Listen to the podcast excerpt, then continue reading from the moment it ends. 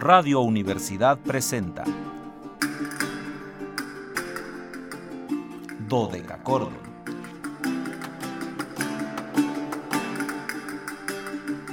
Un programa para encontrarse y reencontrarse con los autores y composiciones de la antigüedad,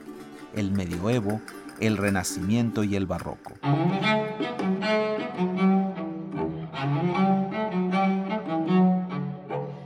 Los siempre conocidos Bach, Vivaldi, Händel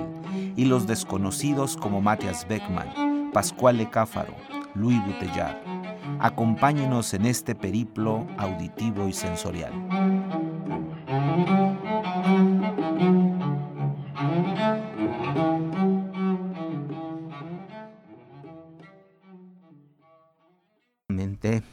cálidas, pero son invernales, antiguas y sonoras tardes, estimados radioescuchas. Bienvenidos a este su espacio radiofónico de la amplitud modulada de la universidad,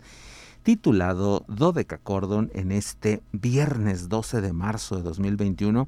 Soy Luis Fernando Padrón Briones y seré su anfitrión, porque hoy es viernes de invitado, viernes de podcast, por lo que soy su anfitrión en un Ah, en una degustación histórico-musical, un, un, acercamiento a un patrimonio musical muy interesante. Y ya saben, los invitamos a seguirnos a través de las redes sociales en www.facebook.com diagonal dodecacordon slp, dodeca con K y ch dodecachordon slp con mayúsculas, en Instagram dodecachordon 2, 2 con número, y en Twitter arroba dodecachordon. Ya saben que en este caso todo con minúsculas, muy importante. Pero más importante es que nos marquen al 444 826 1348 pues para estar en contacto con ustedes, para que nos digan qué les gusta, qué no les gusta, qué hacemos, qué quitamos, qué ponemos. Todo lo que ustedes nos quieran decir es muy importante para nosotros como también es importante agradecer la presencia de Ángel Ortiz aquí en los controles técnicos. Siempre les digo que nuestros operadores pues son, son básicos, no, no, ni, ni siquiera necesarios, son básicos para que podamos nosotros comunicarnos con ustedes, estar aquí eh, yo podría hablar mm, toda la hora, ya lo saben, pero si Ángel no me abre el micrófono, pues no se escucharía absolutamente nada. Entonces tenemos ese arco maravilloso. Y por lo mismo, le agradezco a Luis Fernando Ovalle allá en Matehuala, XHU. ASM FM 91.9, que es nuestra estación en Matehuala, que nos conecte, nos permita entrar en contacto con esa otra parte de nuestro estado, ese norte maravilloso de San Luis Potosí. Y les vuelvo a decir, viernes de invitado, viernes de podcast, por lo que hoy estamos con una figura em, que tenía yo muchas ganas de compartírselos, este, no quiero contarles los detalles, pero em, he hecho ya un calendario de invitados para prácticamente el año completo y bueno, pues a veces eh, quiero invitar primero a uno y luego a otro, pero pasa alguna circunstancia y hay que moverlos. Em, son, por supuesto, muchos intérpretes que están en esta circunstancia. Vuelvo a comentárselas para aquellos que nos sintonicen por primera vez. Eh, tras nuestro regreso al aire en vivo, eh, en octubre, optamos porque los viernes fuera eh, diferente, eh, los contenidos tienen que ser siempre iguales. nuestro programa se mueve entre la música antigua y barroca, es decir, del siglo I al siglo XVIII, ese es nuestro arco de tiempo. Eh, compartirles primeramente compositores, ese es nuestro primer objetivo, la mayor cantidad de compositores posibles, por nacimiento. Cuando no los tenemos por nacimiento, lo hacemos por muerte. Nos pasa sobre todo con compositores renacentistas que no tenemos datos exactos de su nacimiento, pero muchas veces sí de la muerte porque ya eran muy famosos o muy importantes. Cuando no tenemos compositor, vamos a los intérpretes, igual que hayan nacido el día de hoy o que desgraciadamente hayan fallecido. Pocas veces usamos este, intérpretes muertos, pero algunas veces sucede. Y cuando no sucede así, tenemos una obra, que puede ser una ópera, una misa, eh, algún tipo de obra que sepamos cuándo se estrenó o se publicó. Ese es nuestro esquema. Entonces los viernes quise em, dedicárselo a, estos intérpretes jóvenes, no, unos no tan jóvenes, que no les gusta compartirnos detalles de sus vidas, es decir, no sabemos cuándo nacen, el día ni el mes, algunas veces ni el año, pero que son muy prolíferos porque han grabado muchos discos, han hecho videos, dan cursos magistrales, eh, dan conciertos por todas partes del mundo, algunos han estado en nuestro país o en nuestra ciudad y eh, no los conocemos tanto, ¿no? Entonces la idea de los viernes de invitado es esa, compartir estos intérpretes del estilo históricamente informado, que siempre les digo es esta mm, corriente que se desarrolló en Europa a partir de los 50, tras la Segunda Guerra Mundial, que fue buscar cómo eran los instrumentos en los que se tocaba la música eh, en el siglo XIV, XV, XVI, cómo eran los estilos, cómo, cómo, cómo, cómo se cantaba, eh, quiénes cantaban estas músicas, etcétera. ¿no? Eso fue siempre esta búsqueda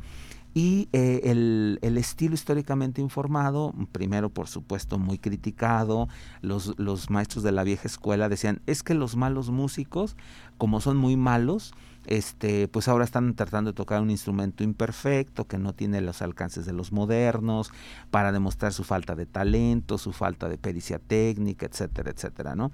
Y algunos, este, por ejemplo, el gran eh, Nicolás Harnoncourt, con quien además me tocó llevar algunas clases magistrales que siempre las guardaré con muchísimo gusto, eh, les demostró, porque fue de los primeros que se dijo, no, es que es un mal chelista, por eso está tocando en, una gamba, por eso está tocando en un chelo eh, barroco. Entonces, para demostrarles que no era falta de pericia, eh, Harnoncourt tocó y grabó todos los grandes conciertos románticos para violonchelo con algunas de las mejores orquestas de Europa y tras eso les dijo, bueno, ya tienen la prueba de que sí toco y que sí toco bien, ahora me voy a dedicar a lo que a mí me gusta, que es este estilo, este acercarme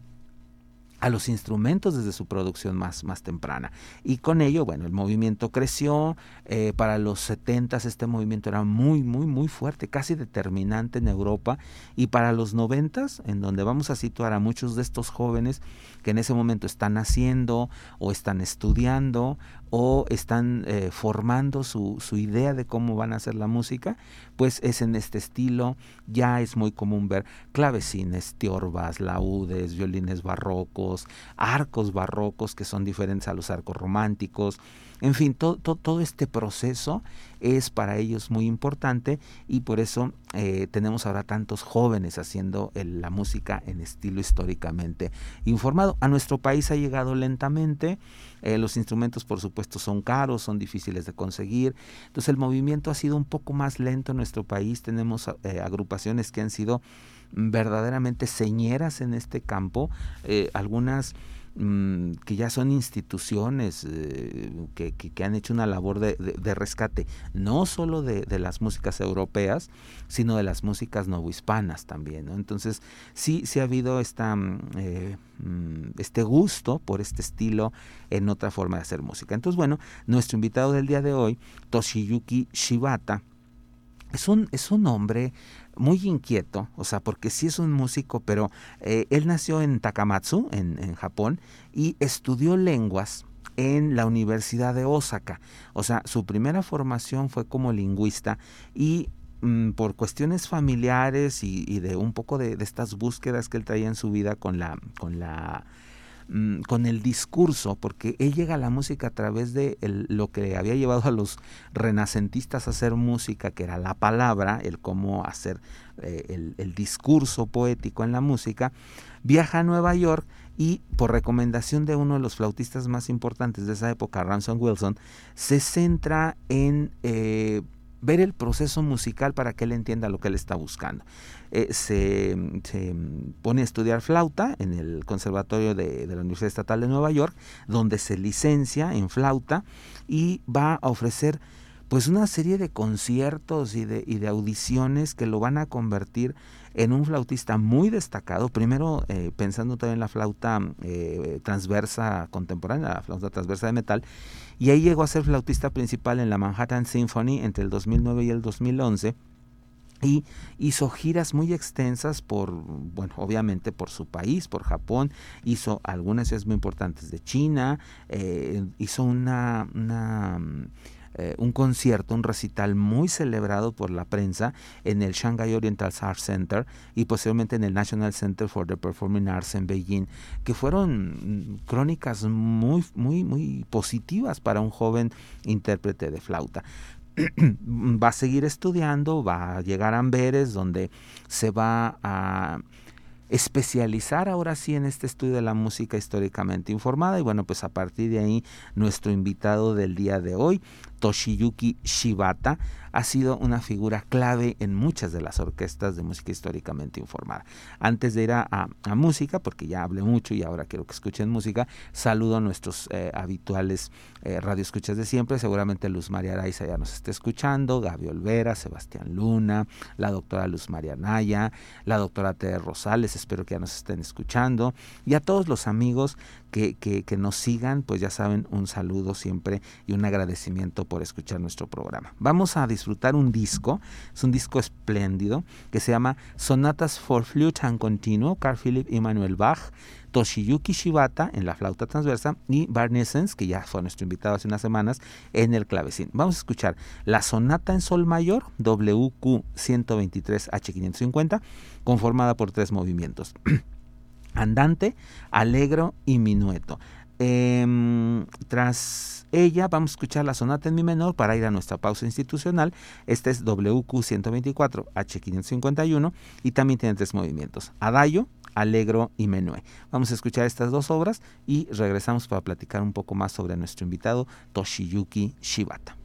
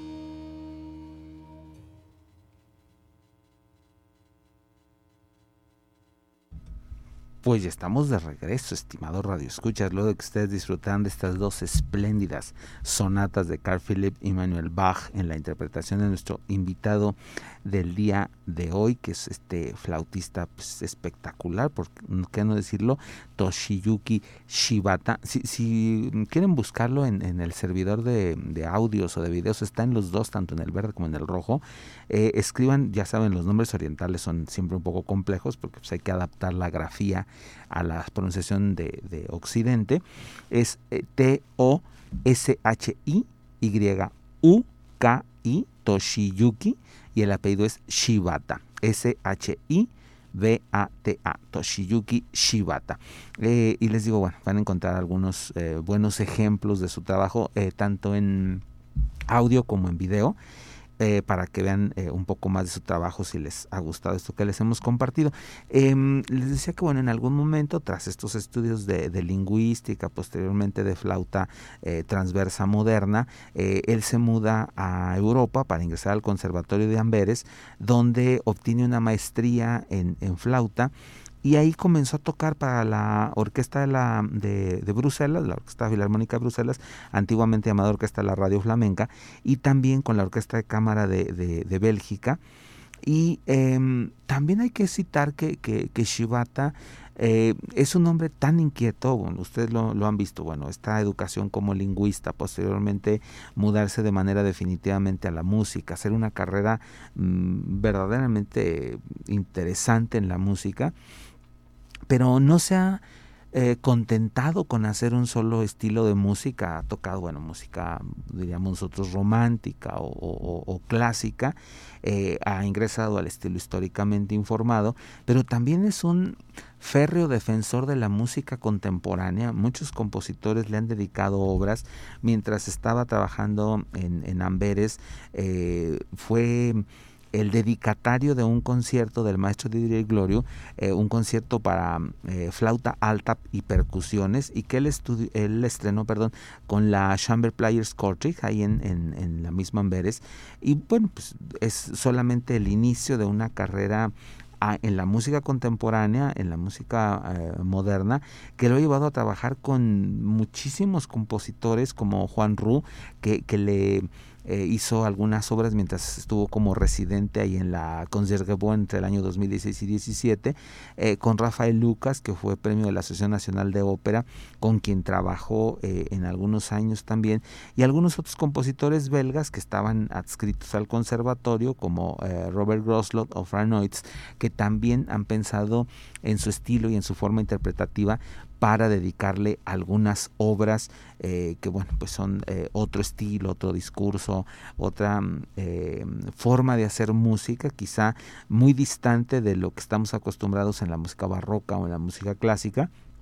pero que Shibata ha logrado convertirlas en piezas pues sumamente interesantes. Vamos ahora a compartirles una pequeña pieza eh, con una forma de, estructura interna sonata hecha por Carl Philipp y Manuel Bach. No quiero hablarles mucho de Carl Philipp porque bueno, pues le hemos dedicado programas completos, saben que es uno de los hijos más dotados de Juan Sebastián Bach, un músico por él mismo importante, con una producción muy fuerte, un catálogo bastante abundante de obra y que em, representa sin lugar a dudas, eh, Carl Philipp y Manuel, al compositor que nosotros llamaríamos de paso, un compositor de tránsito entre el estilo barroco y el estilo clásico. Él está circunscrito a lo que conocemos como Escuela de Mannheim, que serían los predecesores de Mozart. De alguna manera, Carl Philipp va a ser maestro de Mozart y empezamos a percibir un poco este estilo que si bien está anclado en el barroco, porque es eh, en el estilo en el que él crece, ya se asoma en muchos momentos al clasicismo y hay obras que son eh, francamente mozartianas, eh, a mí el término no me gusta porque son previos a Mozart, ¿verdad? Pero como nuestro oído está acostumbrado a denominar esta música clásica como mozartiana, pues inmediatamente nos remite ahí algunas de las obras de Carl Philipp, otras son muy barrocas, rocas y en algunas incluso se permite atrevimientos acústicos sonoros que no vamos a tener hasta muchos años después. Entonces vamos a escuchar esta pieza, La Gabriel, eh, WQ 117, diagonal 35 Y después la sonata en si bemol mayor, WQ 125, conformada por tres movimientos, Adagio, Allegro y Vivace. Es, nuevamente les digo, este disco espléndido, sonatas para flauta y continuo, Carfelef y Manuel Bach, Toshiyuki Shibata en la flauta transversa y Barnesens en el clavicembalo, en la, en la flauta transversa de madera, es importante decirlo.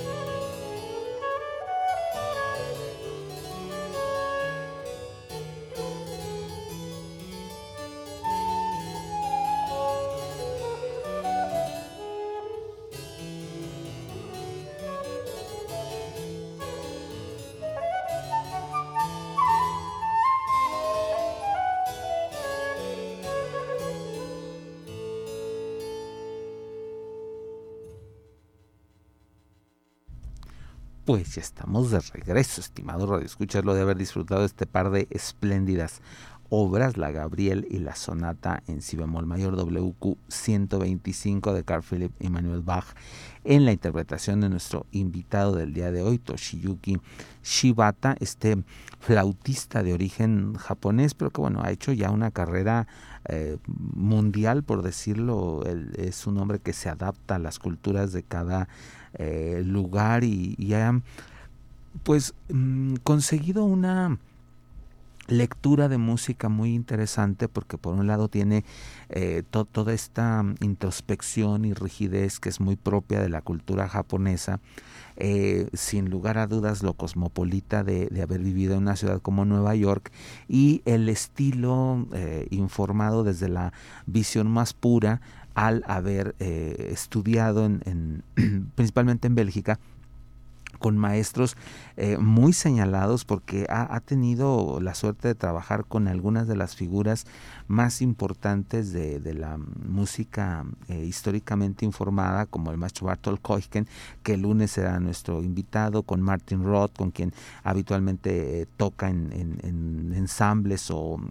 a, solo, el gran Maxen Lago, que fue a su vez alumno de, mm, Jean-Pierre Rampal en la flauta, ha trabajado, les decía, con el doctor Ramson Que fue el que lo empujó a estudiar música y en específico eh, la flauta, y también con grandes figuras de la música eh, flamenca, con los cuales ha, ido más hacia el estilo eh, moderno, contemporáneo, por ejemplo, con el doctor Botter van der Heyden, con quien mm, hizo un ciclo de sonatas para mm, eh, flauta y, piano, que fueron muy celebrados en su momento, lo mismo que con Peter Verhoeven, otra de las grandes figuras de la música belga. Y bueno, pues ha trabajado con todas las grandes agrupaciones de, música históricamente eh, informada. Eh, ha hecho memorables grabaciones también con estas eh, agrupaciones al lado de pues, los, los más eh, señeros artistas que están tocando ahorita, muchos de ellos muy jóvenes, eh, trabaja principalmente con la Jeune Orchestre de la Bashu Dams, la joven orquesta de la Bahía de las Damas, una agrupación que rescata música de los siglos XV, XVI y XVII, con Vox Lumini, con el Fundamento, eh, con el Hildebrand Consort, en fin, ha trabajado con muchos, muchos de los grandes eh, de las grandes agrupaciones de música históricamente informada. Vamos a despedirnos escuchando un poco de eh, la sonata en re mayor, eh, si, no, la sonata en si bemol mayor, ¿verdad, Ángel? no, la, la menor. Nos vamos a quedar escuchando un poco de la sonata en la menor ¿Estoy correcto? Ángel me dice que sí. Eh, WQ128. Eh, yo creo que solamente vamos a poder escuchar el andante de esta espléndida pieza. Yo soy Luis Fernando Padrón Briones. Les agradezco el favor de su atención. Vuelvo a agradecerle a Ángel Ortiz, su compañero en los controles técnicos, a Luis Fernando Valle allá en Matehuala. Y los espero el lunes en una emisión más de Dodeca Cordon, donde nos encontraremos con una de las más importantes figuras de la música históricamente informada, la gran Montserrat Figueras, en el 79 aniversario de su nacimiento.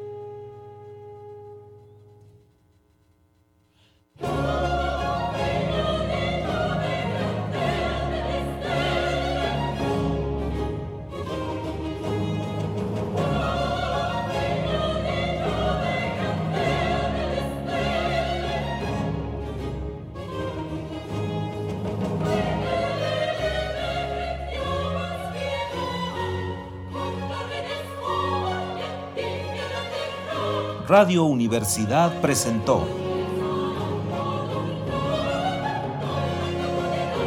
Dodecacordo.